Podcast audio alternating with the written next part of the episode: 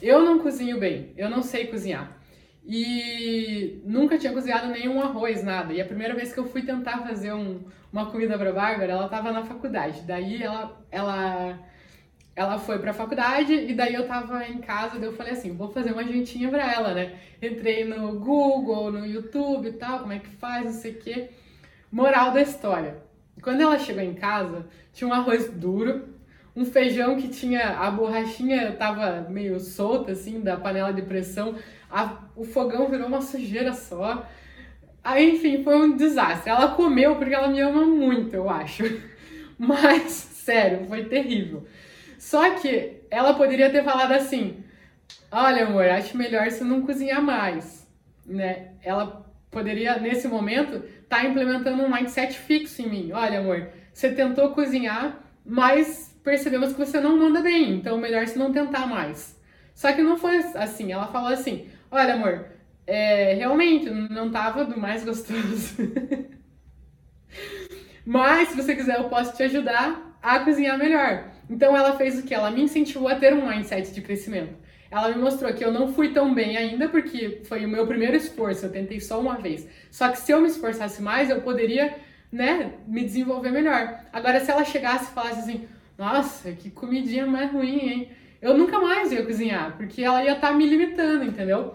Então, como que você está agindo com o seu parceiro, com a sua parceira, com o seu cônjuge? E por ela ter me incentivado em tudo isso, eu não desisti. Eu poderia muito bem ter desistido. Muita gente acha que eu deveria ter desistido. Não, brincadeira.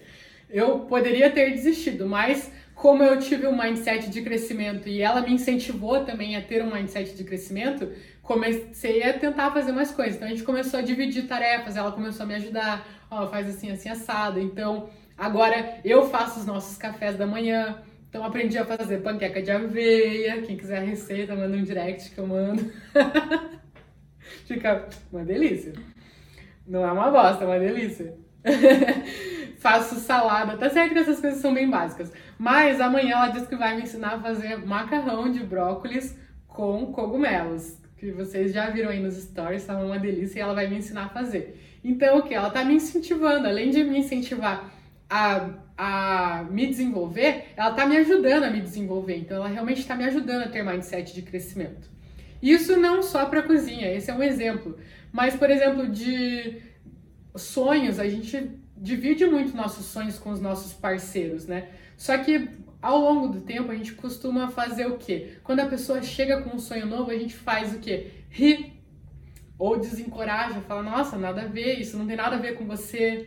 É, só que às vezes a pessoa trabalhou muito tempo aquilo dentro dela, teve muita coragem de falar, poxa, realmente gostaria de fazer isso. E aí quando ela vai contar para a pessoa que realmente deve, deveria apoiar ela, deveria incentivar, a pessoa vai lá e fala, nossa, nada a ver já corta pela raiz ali, sabe? Ah, nada a ver. Então, vira as costas e vida que segue.